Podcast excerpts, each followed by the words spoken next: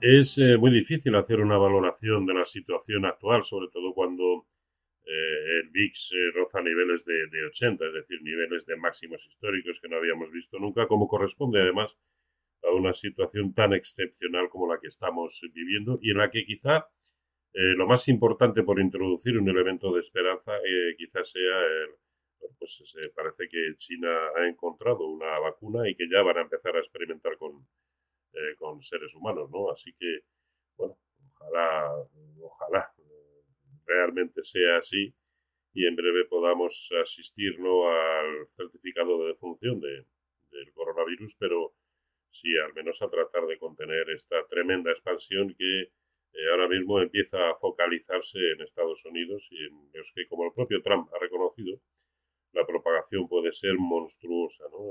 con las consecuencias que por supuesto, lo primero en, coste humano que va a tener, eh, y, pero también en la evolución previsible para las bolsas. Y aquí es donde, eh, eh, a ver, es, cada cual ahora mismo tiene su escenario en la cabeza. Algunos ya empiezan a contemplar que todo lo que hemos vivido empieza a suponer una magnífica ocasión de compra para reanudar un escenario alcista de largo plazo, teoría que por supuesto yo no comparto, pero que solamente el tiempo dirá si es así o no. Eh, ya digo que las cábalas que cada cual nos podemos hacer ahora mismo son muchas y, tratar de definir con exactitud en qué panorama nos encontramos es, pues es un, arte de adivinación. Pero sí creo yo que merece la pena eliminar determinados escenarios y sobre todo estar pendiente de aquellos niveles cuya superación al alza o a la baja nos, nos empezaría a indicar cuál sería de nuevo el lado tendencial correcto. A mi entender, y por no ir uno por uno porque sería imposible, a mi entender hay un nivel clave y es este en el SP500, la zona de 2.350, es decir, los mínimos de diciembre de 2018. Eh, y no solamente porque fueran los mínimos y el origen, por lo tanto, del último gran impulso alcista, sino porque al tiempo es también el 38.2 de corrección proporcional de Fibonacci de todo el gran movimiento alcista que se inició en 2009. ¿Qué supondría el ver niveles por debajo de, ese, de, de, de, esa zona, de 2.350, pues que probablemente ya empezaríamos a comprobar con bastante seguridad que el escenario ya es bajista de largo plazo. A mi entender ya lo es, pero eh, quedaría bastante confirmado. ¿Por qué? Porque ya empezaría a irse por debajo del primero de los niveles de corrección proporcional a todo ese gran impulso. Y por lo tanto, siguiente objetivo la zona de 2030 o en la zona de 1700, ¿no? Eh, este es un movimiento que ya ha empezado a hacer el Dow Jones, fíjense. Esos son los mínimos de diciembre de 2018, luego ya lo está empezando a hacer. Ya se ha ido en mínimos intradiarios por debajo de ese 38.2, por no hablar del Russell 2000, fíjense, que se ha ido por debajo del 50% de ese movimiento, de todo lo que se inició en 2009 pero por contra seguimos teniendo aquellos que han venido sustentando a los mercados desde hace años y años y años que son los tecnológicos. Observen, el Nasdaq 100, ¿qué alejado queda aún de los mínimos de diciembre de 2018? Aquí no podemos decir que el escenario sea ya categóricamente bajista de largo plazo, por mucho que podamos intuirlo. Eh, y, observen también al tiempo, ese 38.2 es la zona de 6.305, que por otro lado observen que es un importante soporte horizontal, ¿no? Eh, pero está muy alejado. Esto, eh, y, también sucede lo mismo en el índice de semiconductores de Filadelfia. Como ven, por lo tanto, eh, divergencias entre los distintos índices en cuanto a lo que es el escenario de, largo plazo y sobre todo la fortaleza que pese a que han caído también, eh, no lo han hecho de manera tan importante y tan abrupta como lo han hecho el resto de sectores y el resto de índices, razón de más para pensar, es decir, se empieza también a oír mucho a mucha gente, analistas, eh, diciendo que es que los mercados han caído una auténtica barbaridad y que poco margen de caída tienen. Quizá eso sea así en los índices europeos, aunque margen de caída está cero, siempre, eh, y no, quiero ser en absoluto catastrofista, ¿no? Pero aquí eh, la evolución de los índices tecnológicos cabe, cabe interpretarlo de dos maneras. Por un lado, que están mostrando, como siempre, mucha mayor fortaleza que el resto, sin ninguna duda. Sin ninguna duda. Pero también la, reflexión, digamos, negativa es que, claro que tienen un margen brutal de caída. Así que por eso digo, vamos a estar muy pendientes de los niveles que, cuya pérdida realmente conllevarían, eh, eh, pues esos niveles muy importantes dentro de lo que para mí ya ha comenzado en una corrección eh, de, largo plazo, ¿no? Que entre medias podemos tener, por supuesto, rebotes muy importantes. De hecho, yo barajo una, un, escenario bajista, pues, dos años y medio aproximadamente, simplemente por coherencia histórica, ¿no? Lo cual no quiere decir que nos vayamos a tirar dos años y medio seguidos cayendo, ni mucho menos, no, no, no.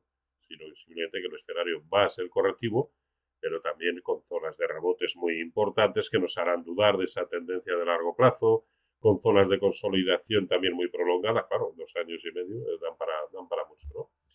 Eh, pero esto, insisto, que no deja de ser más que un escenario y por lo tanto una opinión, la mía, eh, que solamente el tiempo da y quita razones. de hecho, si los mercados empiezan a, actuar de tal manera eh, que hay que postergar o anular este escenario, con sumo gusto lo haré. Y además lo digo eh, de verdad, con sumo gusto, porque eso significará que muchos eh, y buenos amigos han dejado de perder la indecencia que están perdiendo en el momento actual. En cuanto a los índices europeos, es que la situación es muy distinta. Observen si, si en Estados Unidos anclamos, o yo anclo o supedito la continuidad de un escenario de continuidad correctiva eh, a esa zona de los 2.350. Hay una zona clave también en Europa y más concretamente en el DAX. Observen, máximos del año 2000, máximos de 2007 y 2008, que eran máximos históricos, no lo olvidemos en su momento. Y observen dónde estamos. En mínimos intradiarios, hace dos jornadas o tres, hace, sí, hace tres jornadas, eh, más o menos estuvo muy cerca de ese nivel. Luego la gran zona que nos permite pensar en una continuidad del escenario bajista es 8100 en el DAX. Eh, pero fíjense que eh, eso significa estar a medio camino entre el 50% y el 61.8% de todo lo que se inició en, en, perdón, en 2009. Pero ahora observen el Eurostox. El Eurostox, esa zona, 2009, 61.8 está por debajo y de manera muy contundente. Es decir, ahora mismo el Eurostox está peligrosísimo. ¿Este es el que va a marcar la pauta o está marcando la pauta? No lo sabemos. ¿Es el índice divergente y los demás eh, son los que... No lo sabemos. Que sea el tiempo el que nos dé. Por eso digo algún momento tenemos que tomar conciencia de que eh, se da un escenario u otro. Y a mí me parece que esa zona que hemos visto de los 8.100 del DAX puede ser un buen nivel para eh, cerciorarnos de un escenario u otro. El índice sectorial bancario europeo, pues, es que no hay, por dónde cogerlo. Cualquier rebote es mínimo, pero para continuar cayendo, esto sigue siendo... Y, el IBEX que se ha aguantado y muy bien, se ha aguantado muy bien, de momento en el 5.900. Pero este índice ha perdido absolutamente todos los niveles de referencia en cuanto a lo que es corrección proporcional de cualquier, eh, de cualquier escenario. Ahora mismo, eh, si pierde los 5.900, siguiente objetivo en la zona de, de, octubre de 2002, que sirvió para detener aquella caída, estamos hablando de la zona de 5.200. Pero es que observa que desde el mínimo, desde su creación, se ha ido muy por debajo del 61.8. Esa era la zona de 7.200. Estamos en 6.400. Así que mucho ojito también con los 5.900 como soportazo en el momento actual. En fin, sé que no dejo buenas sensaciones y sobre todo ante este panorama qué hacer. Yo creo que quien tenga liquidez, o todo o parte, creo que esa liquidez debe continuar en liquidez. Eh, me parece que para tratar de coger el lado correcto tienes que estar dispuesto a asumir eh, stops de un 6, un 7%, dada la volatilidad actual, y no me parece en absoluto eh, lo más conveniente. Eh, por otro lado, una reflexión, una pregunta. ¿Es tarde para hacer coberturas? Yo creo que para eso nunca es tarde. Al fin y al cabo, las eliminamos en un minuto. Pero por lo menos lo que, lo, que, tenemos, si creemos que el escenario va a seguir siendo bajista, al menos lo inmunizaremos, porque yo entiendo que cuesta y mucho eh, tomar la decisión de, de, vender. Para quienes no lo hayan hecho con anterioridad, cuando la pérdida actual es bastante importante, yo entiendo que es muy difícil desde el lado mental eh, hacerlo. Y para aquellos que consideren que, que, que no, que, ya hemos visto lo peor, y que, eh, aunque sea para largo plazo, las cosas van a mejorar y solo pueden ir a mejor. Yo desde luego no comparto en absoluto esa opinión. Ahora, si estoy errado, que sea el mercado, que me no mi intuición. Que la intuición en bolsa sirve para bien poquito. Que sea el mercado que me saque de mi error y el que me lleve a, de nuevo a comprar porque los mercados se han girado. Para aquellos que a toda costa quieren eh, comprar porque eh, consideran que estos son momentos únicos y que no vamos a, volver a ver, es una oportunidad histórica porque no se van a ver precios por debajo de los actuales. Si tuviera, y solo en ese contexto que insisto, no es lo que más favorezco en absoluto, porque creo que hay que estar quietos, pero si me preguntaran por un título, sería Repsol. Bueno, pues eh, espero haberles ayudado y sobre todo no haberles liado más de lo que ya no están.